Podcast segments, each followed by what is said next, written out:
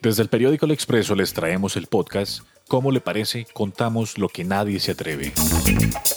En este primer capítulo les queremos contar sobre las camionetas fantasmas de la Cámara de Representantes. Rematan camionetas blindadas, primero gastan una millonada restaurándolas y les descuentan cientos de millones indebidamente a la nación. 80 de ellas aún figuraban a nombre del Senado, pero estaban en manos de particulares presentan inventarios de vehículos en bodega, aunque hace años están en manos de terceros. Se roban vehículos que tenían representantes y que nunca los devolvieron y siguen pagando impuestos y seguros. Y encima ordenan chatarrizar vehículos que jamás devolvieron los representantes que los tenían. La comercializadora nave LTDA que manejó el proceso del remate de esos vehículos para el Senado ha estado en el ojo del huracán. Primero en 2016, cuando el ex jefe paramilitar alias Katrina lo encontraron en uno de los vehículos de la Cámara, y luego capturaron a Luis Javier Rojas Morera, hijo de la directora financiera del Senado, con 613 millones de pesos en efectivo en otro de esos vehículos. Hoy les demuestro cómo funcionarios públicos siguen favoreciendo en los negocios a los particulares en detrimento de la nación. La dirección administrativa de la Cámara de Representantes de ACR no ha sido ajena, y aunque recientemente han tratado de corregir, acá les enseño desde 2016 a la fecha las gracias que suceden al interior de la Casa de los Honorables Representantes. Avalúos de vehículos subastados en 2016, pagando 654.6 millones menos a la nación.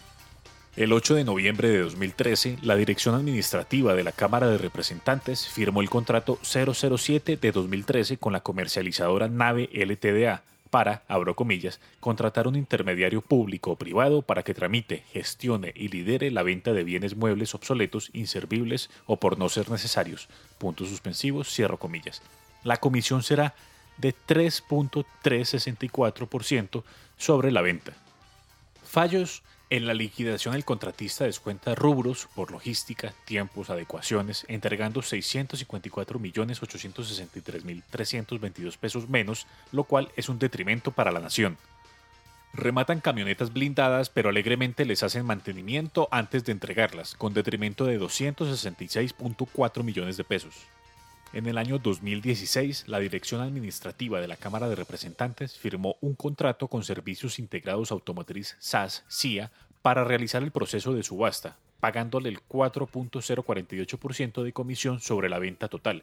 El 27 de septiembre, la empresa Dictámenes Periciales Especializados entregó el avalúo realizado a 73 vehículos, estimando el valor en 732.370.000 pesos.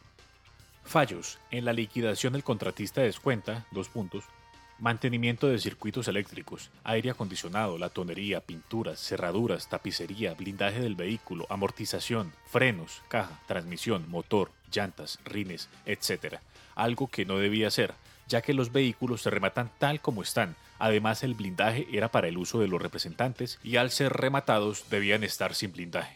Encima de esto, el contratista no paga el impuesto de remate y la DAACR no le cobra. Solo de ese año, de 67 vehículos, entregaron 52 sin desblindaje. Y 8 vehículos que ya no pertenecían a la Cámara, que estaban en poder de terceros, figuraban aún en inventarios de la entidad. Hay desorden de inventarios. En 2016, 22 vehículos figuraban en depósito y sin uso, cuando estaban siendo usados por representantes y funcionarios.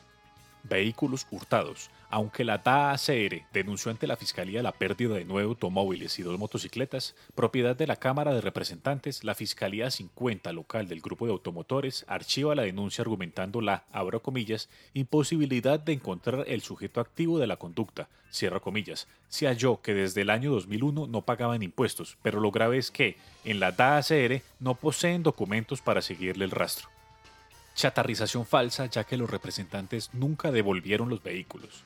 La DAACR tenía en 2016 18 vehículos para chatarrizar, los cuales le había donado la DIAN, pero al revisar la hoja de vida de los automotores se observa que entre 2013 y 2015 los devuelven los representantes a la Cámara que los tenían asignados, tiempo en que ya se había acabado su vida útil. Pero hay más, durante todos esos años se les pagaron impuestos y seguros.